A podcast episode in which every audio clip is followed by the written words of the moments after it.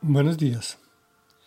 El tema de hoy se llama Devuélvele todo lo que le pertenecía y la primera de cuatro entregas del capítulo 8 del segundo libro de Reyes.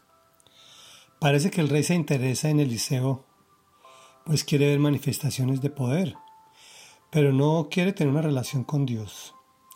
Dice así, ahora bien Eliseo le había dicho a la mujer a cuyo hijo él había revivido, anda, vete con tu familia a vivir donde puedas porque el Señor ha ordenado que haya una gran hambre en el país y que ésta dure siete años. La mujer se dispuso a seguir las instrucciones del hombre de Dios y se fue con su familia al país de los filisteos, donde se quedó siete años. Al cabo de los siete años, cuando regresó del país de los filisteos, la mujer fue a rogarle al rey que le devolviera su casa y sus tierras.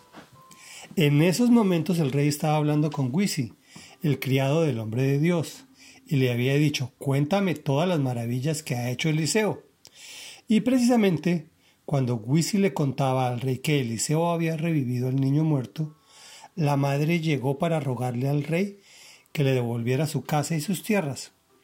Así que Wisi dijo, Mi señor, y rey, esta es la mujer y este es el hijo que Eliseo revivió. El rey le hizo preguntas a la mujer y ella le contó todo. Entonces el rey le ordenó a un funcionario que se encargara de ella y le dijo Devuélvele todo lo que le pertenecía, incluso todas las ganancias que haya producido sus tierras, desde el día en que salió del país hasta hoy. Reflexión.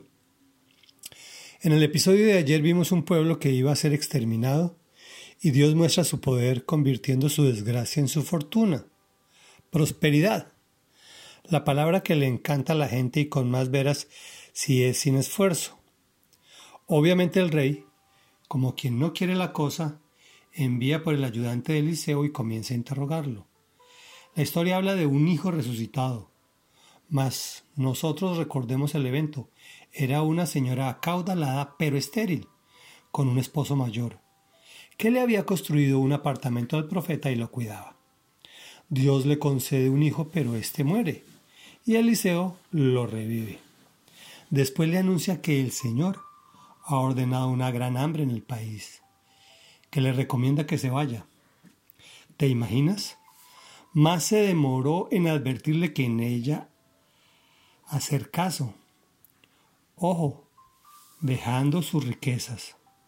Cuando somos obedientes a las instrucciones de Dios, Él se manifiesta. ¿Cómo te parece la coincidencia? Wisi, en el preciso momento en el que estaba hablando con el rey, contándole las maravillas, aparece la señora. Mi señor y rey. Esta es la mujer y este es el hijo que Eliseo revivió. Ella seguramente ya viuda. Solo venía por su casa y tierras. Y el rey ordena, devuélvele todo lo que le pertenecía, incluso todas las ganancias que hayan producido sus tierras. Así es como Dios honra la obediencia y la fidelidad nos da mucho más de lo que esperamos. Oremos. Padre nuestro que estás en el cielo, Santo, Santo, Santo, en lugar de exterminarnos, conviertes nuestra desgracia en nuestra fortuna, pero no vemos más que la prosperidad que nos encanta, y con más veras si no nos toca esfuerzo alguno. Nos vamos por las añadiduras, más que por ti. Absuélvenos, Señor, por favor, Dios, permite que las cosas que haces en nuestras vidas sean dignas de contar, sean maravillas y milagros, porque nosotros necesitamos de ti. Enséñanos a ser obedientes y fieles a ti. Te lo pedimos en el nombre que es sobre todo nombre, en el nombre poderoso de Jesús. Amén y amén.